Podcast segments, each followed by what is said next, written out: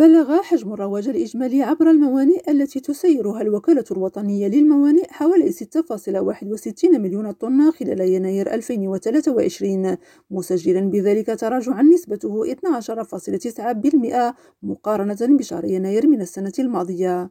وأوضحت مذكرة للوكالة الوطنية للموانئ حول حركة الرواج بالموانئ برسم شهر يناير الماضي أن حركة الرواج هذه توزعت بين عملية الاستيراد ب 4.25 مليون طن بانخفاض بلغ 14.1%